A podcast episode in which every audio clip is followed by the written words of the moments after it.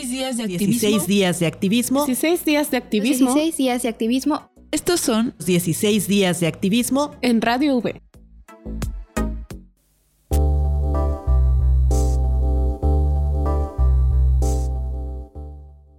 cómo se había estado dando el humor en México, que pues sí es un humor bastante machista, homofóbico, racista, clasista. Si una persona se ríe de un chiste misógino, pues quiere decir que claramente esa persona es misógina, a lo mejor lo esconde, pero muy en su interior tiene ciertos pensamientos que así son. Sí se ha dado mucho que a mí me preguntan, pero ¿cómo es eso de humor feminista? Pero eso no se puede hacer.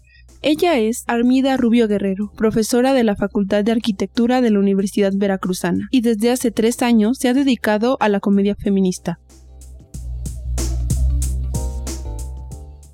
Los chistes son uno de los mecanismos más comunes de acoso o violencia usados por las personas opresoras para imponer y mantener poder sobre los oprimidos. La comedia es un instrumento súper potente porque a partir de hacer reír a las personas atraes su atención. Entonces el impacto que tienen este tipo de chistes es bastante fuerte porque hace que pasen desapercibidas esas violencias, incluso celebrarlas.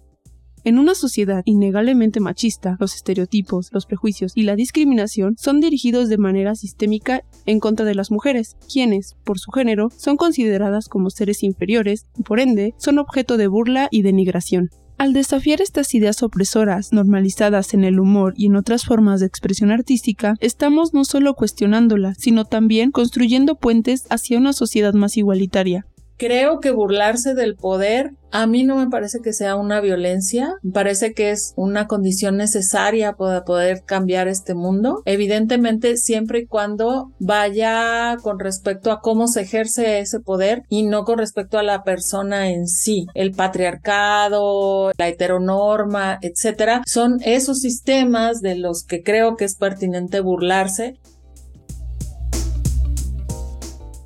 Muchas veces las feministas estamos muy cansadas de todo lo que hacemos, más si eres activista. Entonces la comedia es una manera de relajarnos, hermanarnos, de unirnos. O sea, nos hace reír lo mismo. Y además tenemos el derecho a reír, porque por siglos las mujeres se nos ha dicho que no nos riamos.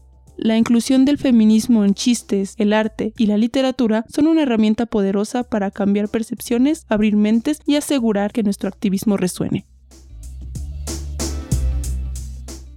Esta es una cápsula de la serie 16 días de activismo, a cargo de Citlali Telanda, Nadia Rodríguez, Brisa Gómez y Ana Lilia Martínez. Agradecemos a Armida Rubio Gutiérrez por su participación. La música es de Radio Francia.